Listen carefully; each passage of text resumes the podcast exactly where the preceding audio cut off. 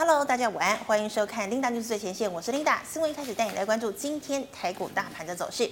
好，我们首先看到今天台股呢一开盘呢就涨了三十三点零八点，那么整体的走势啊是开高震荡，然后收高啊，最高点来到了一万四千一百四十九点五六点了。那么中场呢是大涨了一百五十五点三五点，那么收在一万四千一百三十二点四四点。那么今天成交量的量能呢则是来到了两千八百六十九亿。好，我们看一下大盘的 K 线图哦。我们可以看到呢，昨天呢虽然收了一根十字线，那么今天呢收了一根长红 K 棒哦，而且最高点呢来到了一万四千啊一百四十点五六点哦。那么我们可以看到成交量呢，昨天呢大概只有两千六百八十一亿，那么今天的量能呢是稍微增加了一点点，来到了两千八百六十九亿元。好的，再带您来看到今天的盘面焦点。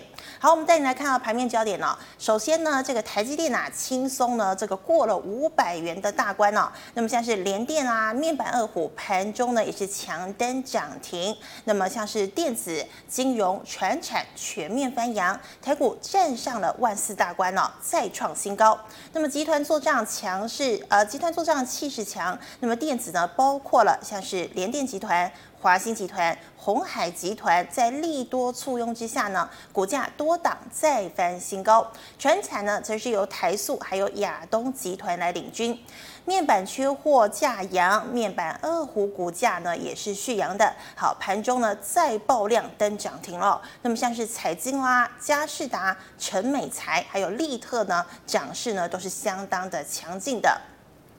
再来要利基型的 DRAM 喊价涨到了明年，那么这个华邦电、钰创呢都是标上了涨停。那像是茂系、南亚科、威康、创建等也都是强劲的上涨。最后半导体 IC 封装股全面上涨了，南茂、典范、菱生、华东、界林还有华泰等等呢，涨幅大概都在百分之二以上。好的，我们再带你来关心今天的第一条新闻：台积电与联电成为了台股的双靠山哦。好，我们知道呢，台积电有护国神山的美称。那么呢，这个台积电与联电呢，也并称是金元双雄嘛。那么台积电是这个金元双雄的老大哥，联电就是二哥喽。那不管呢，这个大哥还是二哥呢，近期、啊，企业本身的表现，还有股价的表现呢，都是可以说是相当的强劲，也相当的漂亮。好，我们首先来跟大家聊一聊这个台积电哦。好，台积电呢，我们可以看到，不管呢，从这个七纳米、五纳米、三纳米、二纳米，甚至到一纳米呢，台积电都已经超前部部署了。那么像是七纳米呢，我们知道啊，像是英特尔在七月份的时候，这个七纳米制程不是出包吗？那么现在呢，转单给台积电的效应呢，也是越来越明显了。那么随着英特尔出包，那么英特尔的这个竞争对手就是超维呢，赶紧跟台积电下了多下了大概三万多片的一个产能呢，那么就是希望呢，能够一举来超车英特尔。那么像是这个联发科啊，也是这个台积电的一个客户。那么在五纳米方面呢，我们知道呢，因为美中贸易战的关系，好，华为呢现在基本上没有人敢跟他合作，但是呢，因为这个产量呢，基本上手机的产量啊，卖到二零二一年呢，都还不用担心。那么这个幕后的工程呢，就是台积电了。台积电呢，在今年六月份的时候呢，先把五纳米的产能呢。供给了这个华为旗下的这个海思麒麟九千的这个晶片哦，那么这个供给完成了之后呢，这个台积电啊，赶快啊怎么样，就来这个帮这个第一大客户，也就是苹果来服务哦。我们知道呢，这个 iPhone 十二呢是卖的下下叫，那么在今年十月份问世之前呢，这个台积电呢也是怎么样，呃，这个非常哦这个卖力的来服务这个苹果的大客户。好，那么其他呢还有像是高通啦，也跟这个台积电呢要了这个五纳米的这个产能。那么在三奈。米二奈米呢？呃，这个台积电呢也是超前部署，它呢就是在怎么样？台湾哦，这个大举购地。那么预计呢，这个三奈米啊，应该是在二零二二年会量产。那么二奈米呢，会是在二零二四年呢。那么不排除还有所谓的一奈米。好，那么台积电呢表现呢那么亮眼，市值呢甚至怎么样？一度呢要上了全球十大俱乐部的第十名哦。那我们知道呢，它的最大竞争对手也就是南韩的三星了。三星呢当然是很眼红嘛，所以呢，它砸下了三点三兆台币哦，就是希望呢未来在三纳米的制程上面呢，可以怎么样跟着台积电平起平坐。那么专家也说了，如果呢这个三星失败的话呢，会损失了很多钱。那么在十二月二号的时候呢，我们也跟大家聊到了，像是这个 EUV 的设备大厂艾斯摩尔呢，呃，每一年呢，他都会来这个亚洲做这个拜访哦。那么其实呢，今年当然应该是会来到台湾，但是因为疫情的关系，台湾有两个星期的隔离措施，那么艾斯莫比较不方便，所以就到了南韩。那么南韩当然也有隔离措施啊，但是呢，为了欢迎这样的高阶商务人才，所以呢就取消了隔离。那么他们得以呢跟这个三星的高层会晤哦。那么目前呢，这个台积电呢 EUV 的这个设备啊，大概是三十五台，到了二零二一年呢会来到五十台哦。那么三星呢目前呢大概就只有二十台，所以呢不管是在设备上啦，或者是这个高良率啦，或者是这个技术上面呢，都远远呢怎么样还不及这个台积电。好，那我们再讲到联电，联电呢我们知道是这个金圆二哥，那么联电之前呢股价哦一直都是怎么样，都没有什么人在关注。如果跟台积电比起来的话，当当然大家是比较关注台积电的嘛。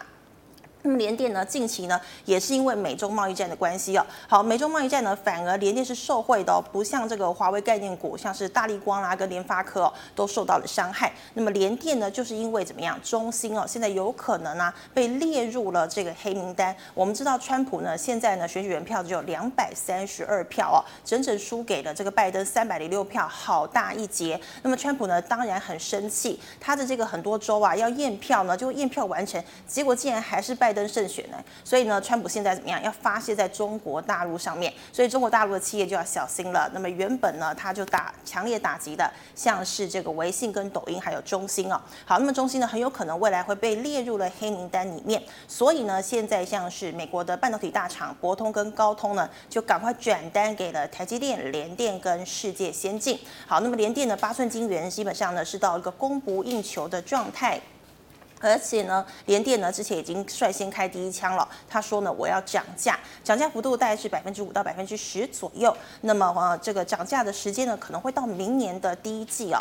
那么现在呢，有人说，如果真的还要再跟联电要产能的话，那恐怕呢还要再多付出一成的价格，联电才有办法生给你哦。好的，那我们来看到啊，这个台积电与联电呢，近期呢表现那么亮眼，那么台股呢今天呢突破了一万四千点的大关。那么真理资本呢就重申了台积电呢上看六百元的目标价，并且呢开启了联电的研究，初评呢是来到了买进，好，目标价呢是市场最高的六十块钱哦。双雄呢同同样呢获得了外资的点名，成为了巩固台股站稳万四关卡的双靠山。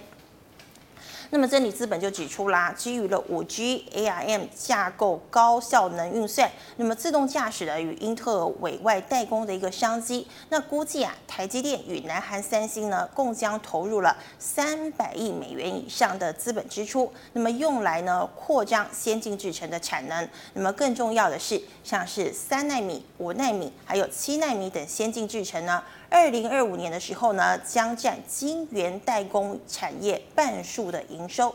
好，台积电呢，身为其中的佼佼者，必然呢是投资先进制程趋势的首选。所以呢，目标价是维持在了六百块钱哦。好的，那我们再来看到联电。联电呢，产能呢，现在已经是几乎是完全的满载了。那么近期呢，可能提升八寸晶圆客户的产品组合比重，并在二零二一年呢再启动新一轮的涨价。那么其次呢，二十八纳米制程哦，在过去几年中是需求表现最差的一个制程，但这个情况呢，现在出现了极大的翻转。目前呢，联电二十八纳米制程产能呢，利用率啊拉高到了百分之九十哦。那么部分呢，制程的能见度呢，甚至拉长到了六到十个月，所以呢，推测的合理股价呢是来到了六十块钱。好，我们来看一下护国神山台积电今天的一个表现，麻烦帮我切一下二三三零的台积电哦。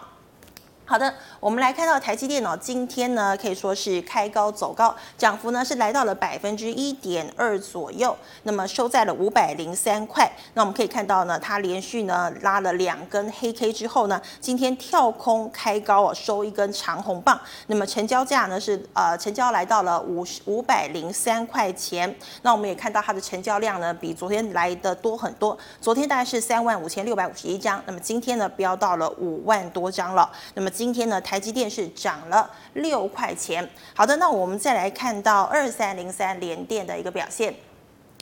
好，联电呢，今天哇哇尾盘呢是直接怎么样拉上了这个涨停哦。那我们看到呢，联电呢今天呢昨天收了一根红 K 棒，今天一样跳空开高，收了一根长红 K 棒哦。那么股价再创高啊，最高点呢来到了四十七点。呃，四十七块呃六十四十七点六元呢、好的，那么今天呢，这个联电呢是涨了四点三块钱。好，再带您来关心今天的第二条新闻。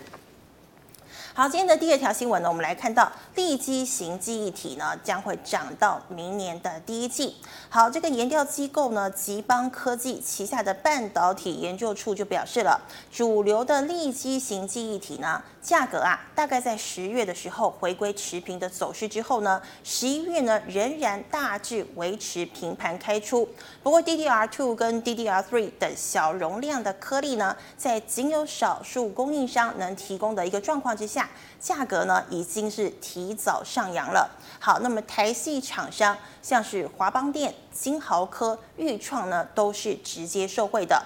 那么平均呢月报价涨幅哦，来到了百分之一左右，而且呀涨势呢有望延续到了二零二一年的第一季之后。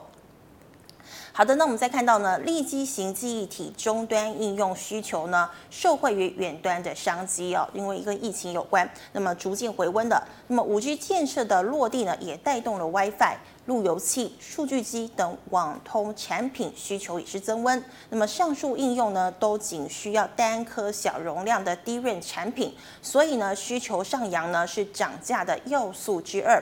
好，那么主流伺服器 DRAM 呢需求呢目前还是比较疲弱的，而伺服器 DRAM 模组呢目前呢仍主要由 DDR4。八 Gigabyte 的颗粒组成，那么一连带呢压抑采用 DDR4 的啊八 Gigabyte 的为大宗的 PC 端，那么以及利基型记忆体领域中呢 DDR4 八 Gigabyte 颗粒的价格表现。好的，那我们来看一下这个记忆体大厂哦，这个我们看一下是呃二三四四华邦电的一个表现。好，华邦电呢，我们来看到哦。华邦电呢，今天呢，哇，也是呢，这个直接呢飙上了涨停哦。那么股价呢是收在二十三点七块钱。那我们可以看到呢，它昨天呢其实也是收了一根这个黑 K 棒。那么今天呢收了一根长红 K 棒哦。好，那么呢我们可以看到，而且它标中午是标涨停，而且是涨停锁死的一个状态。所以呢，华邦电呢今天呢总共是涨了二点一五块钱。好，那我们再看一下三零零六的金豪科。好，金豪科呢今天呢。我们来看一下哦，好，金豪科呢，今天的这个涨幅呢，来到了百分之一点四八，收在了五十四五十四点七块钱。那么今天的走势呢是开高走高，连拉了两根这个黑 K 棒之后呢，今天是收的是十字线哦。那么今天金豪科呢是小涨了零点八块钱。好，最后一档五三五一的钰创。好，我们看到呢，豫创呢今天哇开盘没多久就直接飙上了涨停啦，那么收在了二十二点三块钱、哦。那么今天呢一样是收了一根超级长红 K 棒，所以豫创今天是涨了两块钱。好的，再回到今天的新闻。好的，我们看到最后一条新闻了，做梦行情启动了，转机股当道。台股呢进入了十二月初啊，对全球的基金经理人、股市操盘手而言呢，等同于二零二一年就已经开始了。为什么呢？因为啊，二零二一年呢全年操作绩效这个早提前一个月开打，那么布局的新黑马股、加码换股都在这个月进行了，那么造就了台股近期转机股当道。特别呢，今年低基期，而且二零二一年营运看俏，营运动能呢具有想象空间的个股，好像是法人就表示了，近四个交易日台股大涨的个股呢，有一个共同点，那么就是呢，今年获利低于去年同期或者是前三季的一个亏损。那么股价呢，经历一段时间的整理之后啊，就开始飙涨了。那么因为呢，市场期待营运出现转机，那么还有呢，资金启动了今年底到隔年第一季的做梦行情。那么这个星期呢，台股个股中啊，四个交易日股价大涨。而且呢，今年前三季的 EPS 低于去年同期的，有像是这个环球金啦、华邦电、合金、南亚科、大成钢、鹏程、上银、金星科、顺德。华新科、台盛科还有光頡等做梦转机股哦。那么法人表示了，今年营运动能疲弱，个股呢因股价位阶偏低，那么筹码是可以说是相当干净的。那么再加上呢，二零二一年营运有成长性的潜在想象空间。那么这个时候呢，对法人而言呢，卡位布局时机正好，做梦行情启动将有望。延续到隔年。好了，我们看一下旁边的这个转机股当道哦。我们可以看到呢，像是这个华邦电呢，近四天哦，这个法人就买超了四万多张，合金有一万七千多张，像是南亚科、大成钢大概都一万六千张以上哦。好，那么这个环球金呢，前三季的 EPS 呢，来到了二十二点二一元哦。好的，那我们来看一下这个六四八八环球金今天的一个表现。好的，我们看到环球金呢，今天呢是开高走高，那么呢涨幅来到了百分之三点一，收在了这个六百六十五块钱。那我们看到呢，它其实哦，它是连收了两根红 K 之后呢，今天再收一根长红 K 棒，那么今天环球金是涨了二十块钱。好的，那我们看到二四零八的南亚科。南亚科的话呢，我们看到啊，它今天呢一样是开高走高哦。那么昨天呢收了一根十字线，今天呢收了一根这个黑 K 棒。但是我们可以看到呢，它基本上都是沿着五日呃五日均线在跑哦，所以呢算是一个强势多头的格局。而且近期最高点呢来到了八十九点五零元。好，那么南亚科呢今天呢是小涨了三点八块钱。还有六五三三的金星科。好，金星科呢，今天是开低走低，而且到最后是怎么样？已经来到了跌停了。好，那么昨天呢收了一根长红 K 棒，那么今天呢则是收了一根长黑 K 棒哦，而且呢也怎么样？也跌破了五日均线。好，那么金星科呢，我们可以看到它今天呢是收在了这个呃麻麻烦好换前页好吗？对，好，我们可以看到今天呢它是收在了。呃，这个两百七十四块钱。好的，那我们再看到二四九二的华新科。好，华新科呢，今天是怎么样？啊、开高走高哦，好，今天呢涨幅来到了百分之零点七四，收在了这个华新科收在了两百零三块钱，所以今天是涨了两块钱。好的，最后一档三五三二的台胜科，好，台胜科呢今天呢一样是开高走高哦，涨幅来到了百分之二点八。那么昨天收了一根长黑 K 棒，跌破了五日均线，今天呢则是收了一根长红 K 棒哦。好的，那么今天呢它是涨了四块钱。好的，今天新闻呢先讲到这个地方，那。们来欢迎今天呢，首位第一次看到的一位来宾，就是李春华李老师。老师好，哎，是琳达，您好，各位观众朋友，大家好。是，好，老师很荣幸你今天来到我们的节目当中。好的，老师，那我们首先要先请问你一些问题了。是，首先第一个问题呢，就是立基型的记忆体价涨。哪些个股我们是可以布局的？是的，利基型电的的利基型来讲，其实利润分两个啦，一个是利基型，一个是标准型哈。嗯。那最近标准型其实第四季来讲还是在往下跌的，但是利基型来讲，第四季已经开始止跌回升。是。那台湾来讲，利基型的当然的呃公司来讲，以制造来讲的话，当然华邦电会比。呃，南南南亚科还多，所以你看，来华邦电这一波这么强，原因也是在这边啊。他们老董最近也公告了买一点八万张嘛，嗯、哦，所以股价就大涨。对，另外就是豫创，哈，钰创它本身就是一个低基型低润的 IC 设计公司，嗯，那今天会涨停板，当然它又宣布了它 EUS 零四点零了，哦。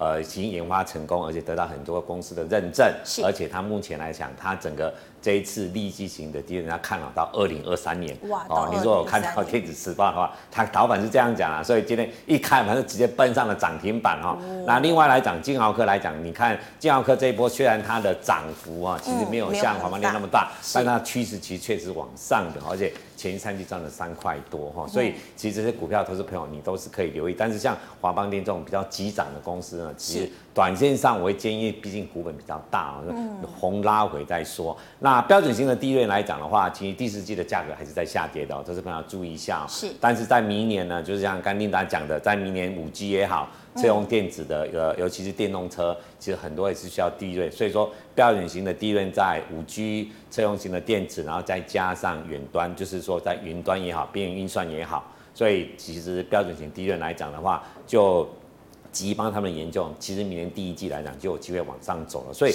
第一任这一波来讲，你可以看它，其实这几天的反应非常的激烈哦。所以说这一波来讲的话，我可以我个人的看法啦哈，就像低润其实来讲的话，应该是算是第一波的起航点啦。是。但是接下来呢，什么时候会做第二波的整理？所以在这里来讲的话呢，投资朋友。这些族群，因为毕竟这个礼拜真的涨了差不多二十趴到三十趴左右了，对，嗯、所以短线上投资朋友还是要留意一下最高的风险。但是从拉回来讲的话，我是觉得都是还是可以留意的，因为明年的产业其实都是真的还是蛮正面的。是是，是好，那么再请问老师啊，华兴集团做账相当的强悍哦，是华邦电、财经还可以追吗？是的，那以如果说这两档股票来讲的话，如果说要追的话，我还是建议这。呃，彩晶会比较好一点，啊、为什么？对，嗯、因为彩晶第一个，它在明年的上半年，因为在它 RC 的部分，其实它是在涨价的哈。嗯、那毕竟来讲，你华邦已经涨二十三块了，彩晶现在才十一块多嘛。是。那就它的整个的产业，其实就明年中小型尺寸这一块，它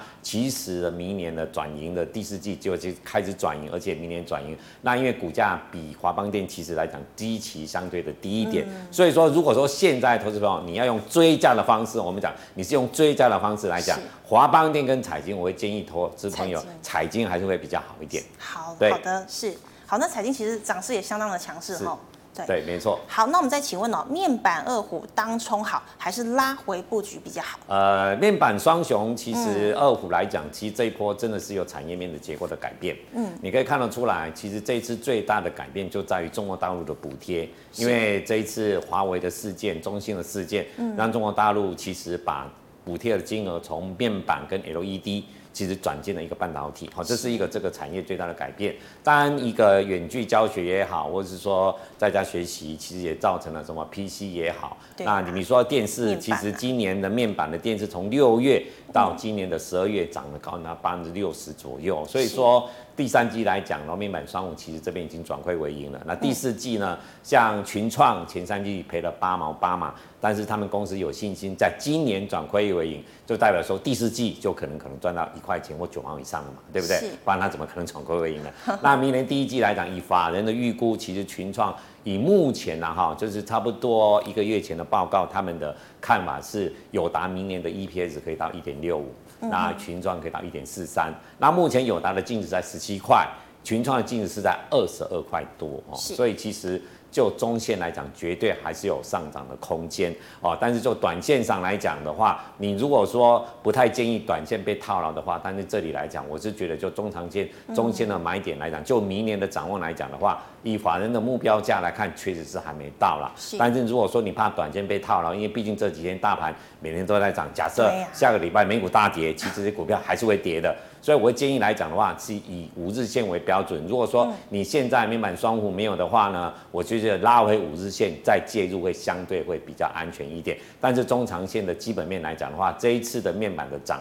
绝对是一个价格，诶，整个结构、产业结构的一个改变，就是供不应求，而且供给呢，确实是在减少的哈。是是的，是是的，所以以五日均线来做一个一个呃，对，这是要介入的时候，等拉回五日均线，我觉得在买会相对安全。好，那这个老师，我们请问您哦，八零六九的元泰四十五元成本买进，还可以续报吗？呃，当然可以续报，你刚才现行其实还是多头格局。是。那元泰呢，是现在全世界它从黑白的电子纸，现在做到。彩色电子纸，然后现在有无人商业也需要电子标签，而且现在如果说你有追到中国大陆现在的漫画电子书的部分。啊，你漫画看黑白的已经没什么意义了啦，所以他们在漫画的电子书部分其实卖的现在相当的不错。是，那元泰前三季赚两块三了嘛，那今年至少差不多三块二、三块三，所以其实你说买四十五块的元泰是不会太贵的。嗯，但是因为它没有一个族群性啊，好讲实在话，它虽然这次面板在涨，因为它自己本身做电子纸，但是它的获利来讲，在电子纸这个龙头来讲的话，未来无人商店的应用也也好，彩色电子书，它的其实未来都还蛮。的前景其实都还是看好，而且在自己本身的公司也是在做所谓的扩展的动作哦，所以你当然四十五块这里虽然目前小套两块钱，不用怕啦，这个股价还是会往上涨的，哦，还是可以解套的。对对对对对对。好，那老师再请问，一五八九的永冠还可以续报吗？啊，永冠来讲，其实现行其实真的有点有点走一个空头的走势哦，因为看那个头部已经开点要出来了哈。是。那永冠今年差不多反正估四块多，明年超五块多。嗯。哦，那当然最主要是它的铸件来讲，台中厂大概后年才会正式启动。那风电呢，是我们台湾当然是一个。呃，政府我们扶持的一个产业。那永冠除了在一个铸件以外，一个就是说风风的风，就是风力发电那一根的它的铸件以外，它要做那个说呃注塑机，就是说话注塑机的一个铸体的部分。那其实它这两年的一个亏损的过程当中，其实体质也是慢慢调整过来。嗯。所以说就整个获利来讲的话，今年四块，明年五块啦。当然你本一比现在八十几块来讲的话，其实相对的是相对高一点啦。不过就法人的看法，其实它的净值还算蛮高的哦，所以就法人的目标价至少会贵这或会过今年这个高点的位置的。但是以目前现金看，是是有点走空哈。所以说这里来讲，投资朋友要注意一下这个颈线的位置啊。如果说颈线有一个它在短线上有一个跳空往下的话，对，那我会建议投资朋友还是要先停损一点比较好。是，等它止稳的时候，你要再介入会比较好一点。好的，是。那再请问哦，二五一五的中工后续走向？哦，中工其实最近在涨哈，当然你可以看得出来，对，嗯，台湾最近来讲，中工最主要是做公共工程，也就是台湾的公共工程的部分。那前三季赚了零点二五元左右。那毕竟他其实他自己应该是走自己的一条路。那我们可以了解到，其实现在台湾来讲，尤其在所谓的呃台湾今年光投资就新厂的投资就高达一点零七兆。哇！所以你去看中南部哈一些。呃，你看最近有一家叫陆海的公司也是涨得非常凶，也是因为大家都在建工厂，所以说现在来讲，它这所谓的做呃建工厂也好，再加上公共工程的，其实。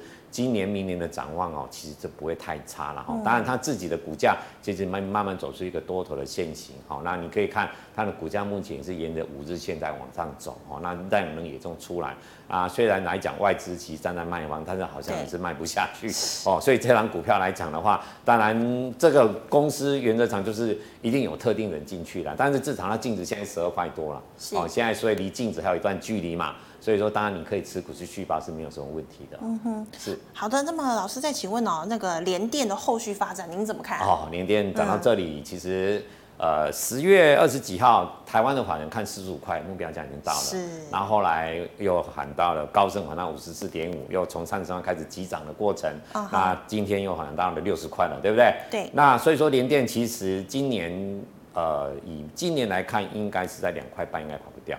因为它前三季赚一块七的，好，那你看如果第四季它调涨的过程当中，第三季赚零点七五，所以今年三块二到三块半应该联电的获利。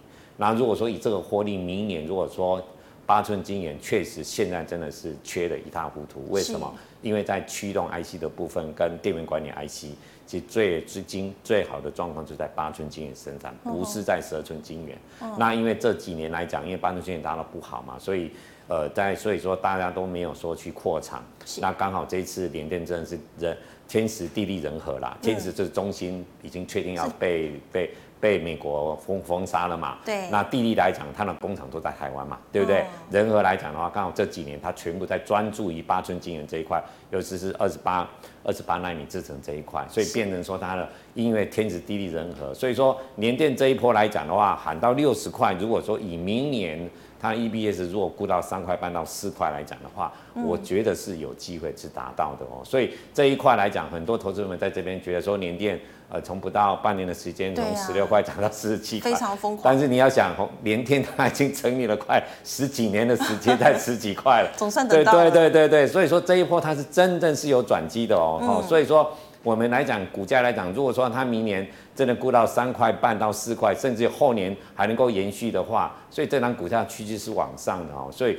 不要觉得说股价涨多就不要去乱放空哦。所以联电这档股票，投资朋友还是值得去关注的。好的，是联电还是很强的哈。是。好，那请问一一零一的台泥成本是四十五啊，后续是爆还是怎么办？呃，台泥其实你可以看到股价其实在走线型是往多的格局，好，而且其实台泥的报价以及在中国大陆这一块，其实在上涨的。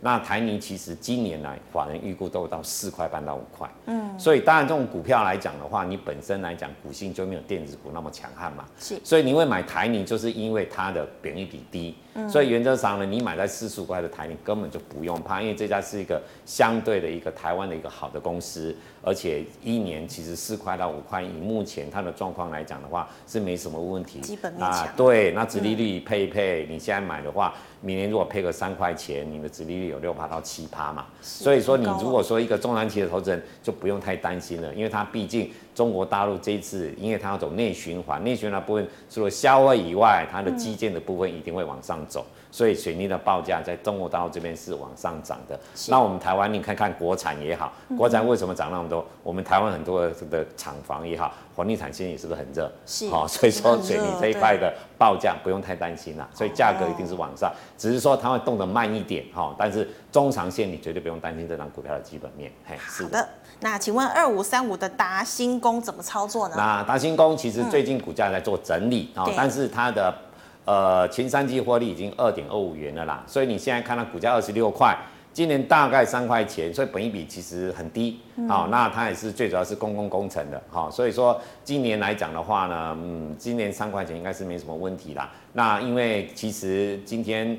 呃，今天看的报纸，政府有点在打黄嘛，所以它股价有在整理一下。但是我个人觉得说，它现在只是在走涨高过拉回的一个整理。那最主要是你注意看一下这一波，它是沿着季线在往上走的。嗯、是。所以只要季线不破的话，你都可以续报，没什么问题。嗯、不要跌破季线的话。是，对。好的，那是的，老师，那再请问哦，五三零六成本是一百九十二块，该续报吗？呃，这一档股票其实就今年自行车的产业，因为疫情的关系哈，很多欧美国家。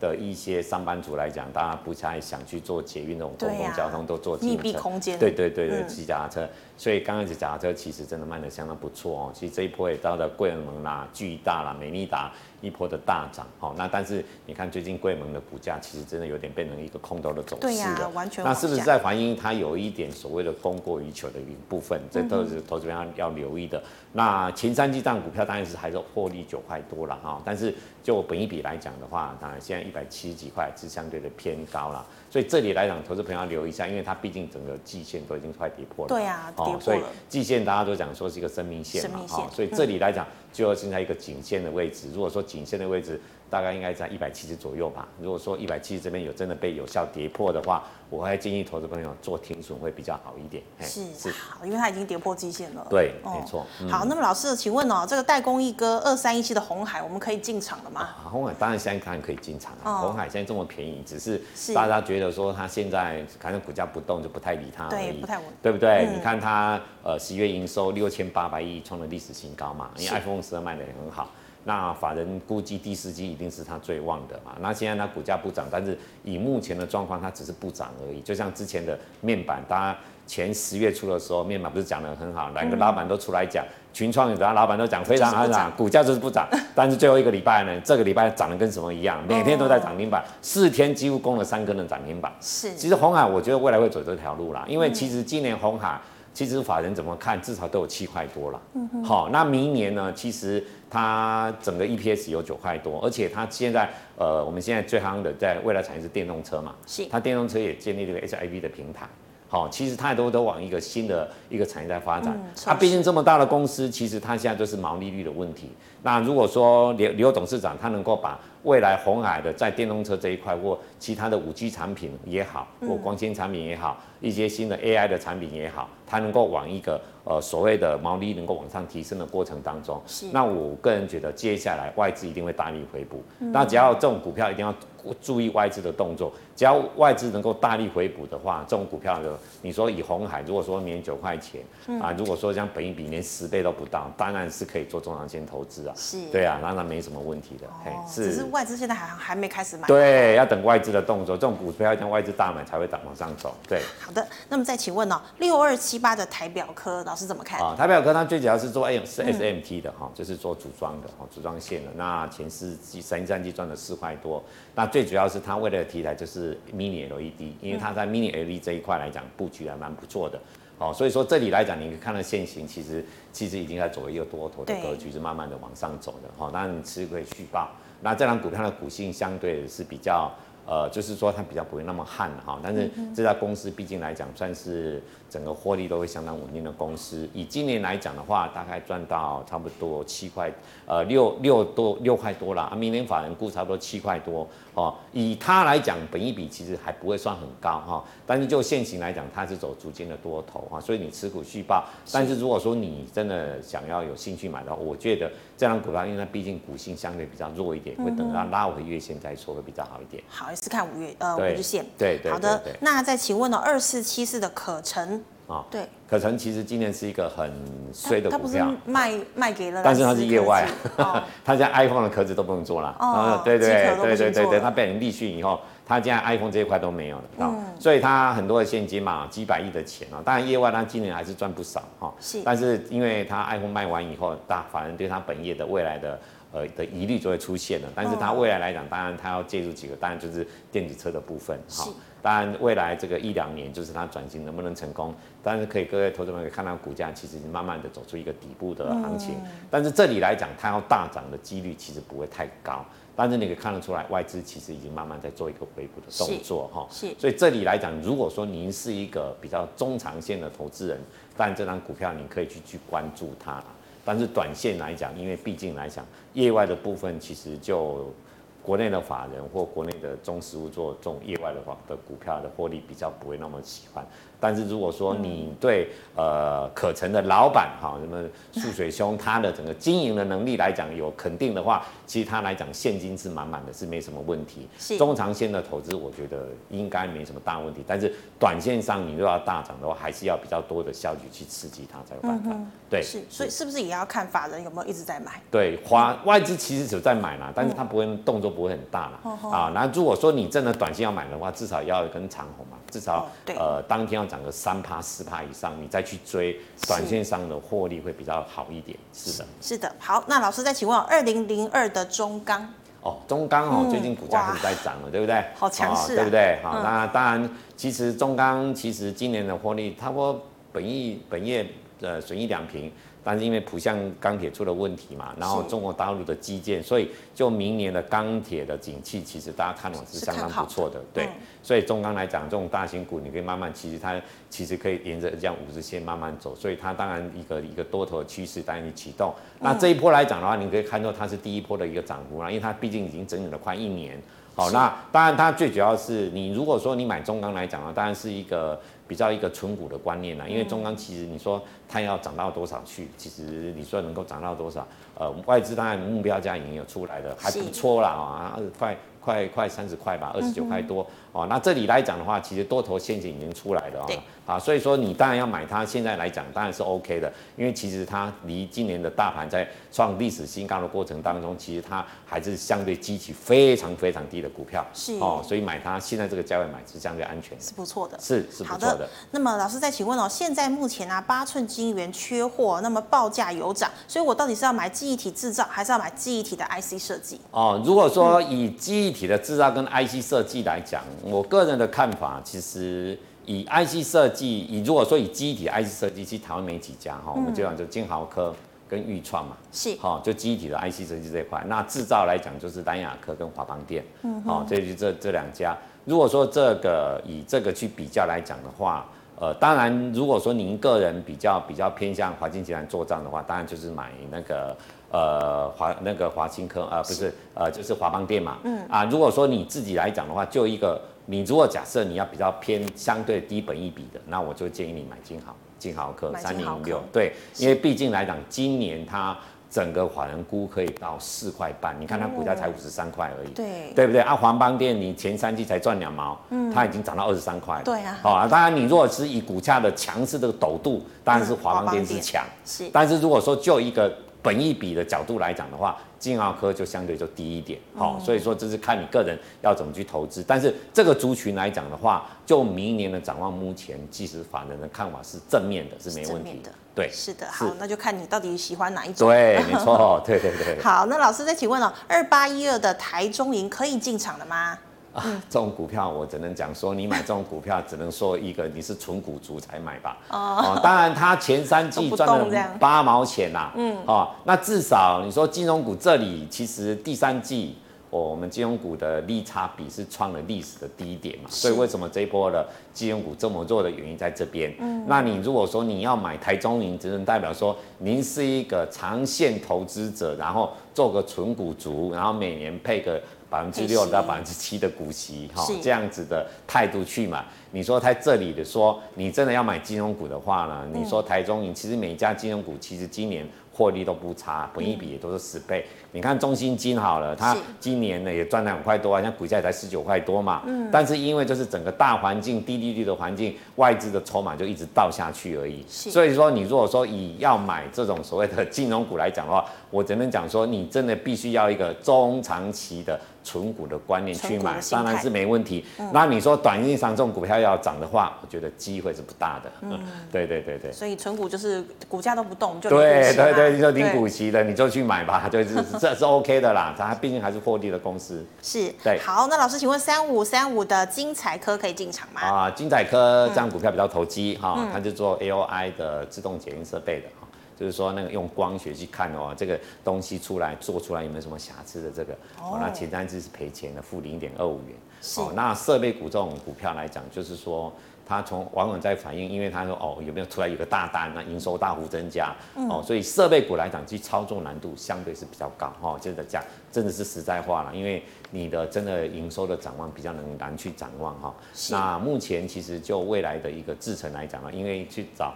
自动化的其实脚步越来越高，那你现在检测来讲，不可能不可能用人嘛，所以 AOI 这一块来讲的话，趋势其实对的。那当然，金彩科这一档股票来讲，其实它的营收获利的波动非常的高。嗯，那我们只能讲说，就目前的技术线型，它其实已经走出一个有点像多头的格局，而且量能有在尽量增温了。哦，是，但是它本身是有点投机，我曾跟各位投资朋友讲.因为它前三季还是负零点二五元，uh. 但是就是以五日线这边来讲，还是相对的，其实慢慢有点在起涨的味道。是，但是后续呢，是不是有一些利多消息，我真的不晓得。嗯，但是就现行来讲，它其实有点刚刚在起涨的味道。对，所以说你如果说这里，如果说你自己。要介入的话，不建议太多资金了哈，少取资金，因为现行上来讲，其实感觉是有点有多头的气势的成分已经出现，没有错。是的，好，老师，因为呃这个时间的关系，我们大概在两档好不好？是。好，请问哦，三零二四的益生，好，益生这档股票之前其实在炒是资产股，嗯，啊，它本业来讲也没什么赚钱，好，那这一波拉一个十三块多，又今天拉回，抵出来了，对对？对对对，是的，所以这里来讲，你说要它跌到哪边去也不会了，当然因为它。本业的部分，其实你说它本业要赚多少钱，其实机会不大哦。但是最主要，我知道这一波它这档股票炒的是在炒资产的部分。是。那最近资产股来讲，其实都有在沉寂，但是股价这里你说要跌到多少，也不会太多了啊。均线来讲，你这边做一个纠结。嗯。哦，所以说你如果说自己，呃，毕竟现在主流都还是在半导体这一块跟面板这一块。啊，你如果说对这家公司真的比较情有独钟的话，这里买的话就有点要一个中线的准备。当然，当然最重要这种股票，我觉得一定是有一些个别的特殊人在里面。哦，no，它毕竟不是一个大家都会认识它的一些公公司嘛。哦，所以说你要买这张股票来讲的话，至少来讲你并不是台面上的主流啦。我只能这样说。哦，所以这种股票你如果有的话，当然这边可以留。我觉得这样公司至少现在目前来讲是有点在。呃，转亏为盈的本业的部分哦，啊，那接下来就是看资产这一块到底能够帮它呃股价能够助长到什么样的程度而已。好的，老师，那你刚刚说中线、中长线大概是多久啊？中长线，我的中长线都是三到六个月。三到六个月。对，我的中长线三到六个月。好的，老师，那最后一档哦，三五三七的宝达在被动二件类是不是比重不高，交易量都很低？为什么？呃，其实它是一个半导体的通路商哦，我们就看两个最大就是大连大跟文业，其实这些公司来讲，本益比都很低。是，你看宝达前三季赚了二点二五元了，但是。今年大家估三块钱，人家股价也才三百三十几块而已。嗯，所以半导体通路商在台湾来讲，本身第一个它因为它毛利率低啦，是，而且都是做一些比较代理的工作哦，所以说其实市场的给它的本益比都不会太高。你看大联大今年赚四块多，股价也要四十块出头而已嘛。好，所以宝达因为这个特性哈，所以这种公司来讲的话，其实。不会变成一个台面上的像什么面板啊、金台积电啊，或者说联电这种市场上资金追逐的一个大的焦点。但是如果说您是一个比较有愿意说啊买个十倍本益比的，然后比较放着去跟它存股的，其实台湾的 IC 设计呃 IC 半半导体这些通路商，文业、大联大甚至宝达也好，其实其实这些公司其实每年你可以看都是赚钱的，而且配利都蛮多的。你是殖利率看的话，都有六趴到七趴左右哦。那所以说这些股票其实相对都在低档的位置。你说这里来买，当然我觉得是可以的，但是是一个中线的专观点去看啊，就是说你可能可能抱个三个月到六个月，到最后。呃，股价假设能够够往上涨的过程当中，最后大家找不到股票的时候，这些股票就会轮它涨了。资金还是会转到相对低档的，然后低本益比的公司，觉得还我觉得还是会补涨啊。是。好，但是如果说短线上来讲的话，它绝对不会成为台面上的主流。嗯，是的。好，所以这一档其实还是比较适合存股啦。对对对对对对对。好，今天非常谢谢李春华老师精彩和耐心的分析，谢谢老师，谢谢谢谢琳达，谢谢谢谢谢谢。好，观众朋友们呢，如果呢你还有相关的问题，记得可以扫一下李春慧老师的这个 Lite 跟 Telegram，记得可以扫描哦。那么有任何问题呢？这个老师，请问你有空的时候会不会回答？会，那当然会的，没问题。是的，是的，是的。好，非常谢谢老师。那么最后呢，喜欢我们节目内容的朋友呢，欢迎在脸书和 YouTube 上按赞、分享以及订阅。好，感谢你的收看，祝大家周末愉快，我们下周见喽，拜拜。拜拜。